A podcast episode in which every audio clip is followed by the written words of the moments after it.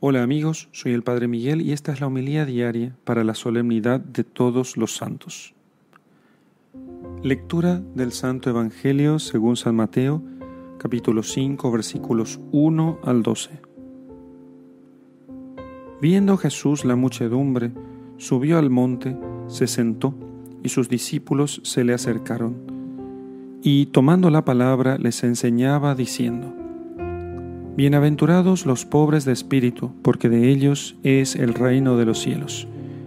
Bienaventurados los mansos, porque ellos poseerán en herencia la tierra. Bienaventurados los que lloran, porque ellos serán consolados.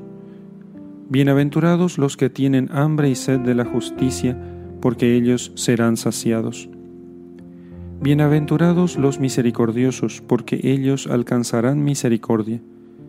Bienaventurados los limpios de corazón, porque ellos verán a Dios. Bienaventurados los que trabajan por la paz, porque ellos serán llamados hijos de Dios. Bienaventurados los perseguidos por causa de la justicia, porque de ellos es el reino de los cielos. Bienaventurados seréis cuando os injurien y os persigan y digan con mentira toda clase de mal contra vosotros y por mi causa Alegraos y regocijaos, porque vuestra recompensa será grande en los cielos, pues de la misma manera persiguieron a los profetas anteriores a ustedes. Palabra del Señor. Gloria a ti, Señor Jesús. Queridos amigos, hoy celebramos en esta fiesta a todos los santos del cielo.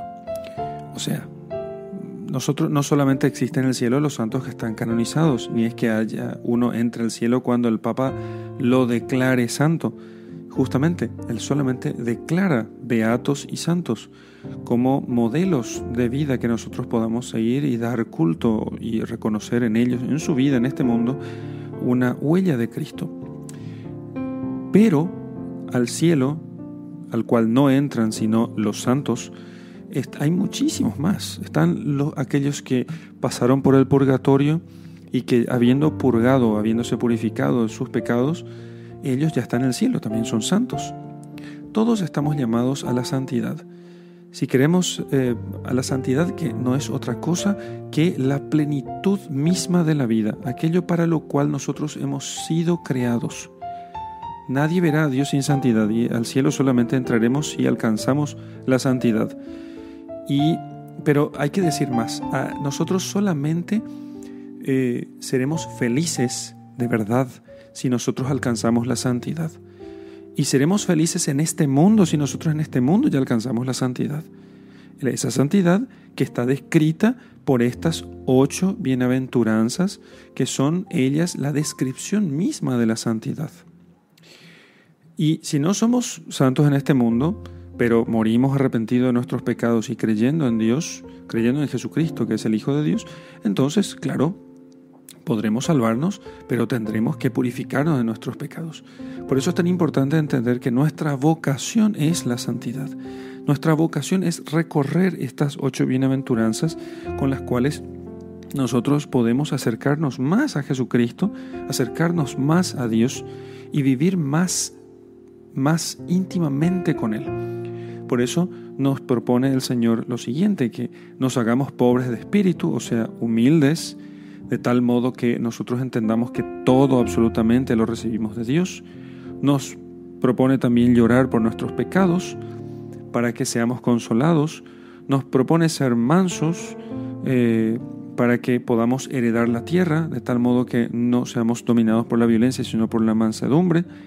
Luego, en cuarto lugar, nos propone que tengamos hambre y sed de justicia, de la justicia por la cual nosotros damos a Dios lo que le corresponde, o sea, damos culto a Dios y adoramos a Dios y al prójimo lo que, lo que es suyo y principalmente ser caritativos con el prójimo, que el santo piensa que eso debe dar al prójimo realmente y que él se debe al prójimo.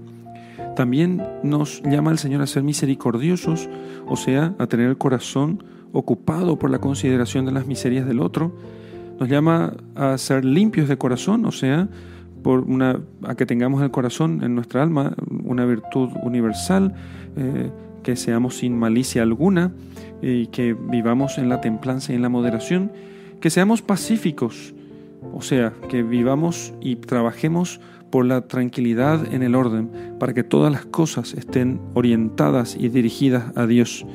Y finalmente, después de todo esto, que entendamos nosotros que no hacer todo esto no hará otra cosa sino que seamos objeto de persecución por causa de la justicia, pero que no nos preocupemos, porque nuestro entonces será el reino de los cielos, que no es otra cosa que la santidad. El que posee el reino de los cielos, el que ha hecho todo esto, ese es el que es santo. Pidamos al Señor la gracia de la santidad y entonces viviremos felices en este mundo y luego en la vida eterna. En el nombre del Padre y del Hijo y del Espíritu Santo. Amén.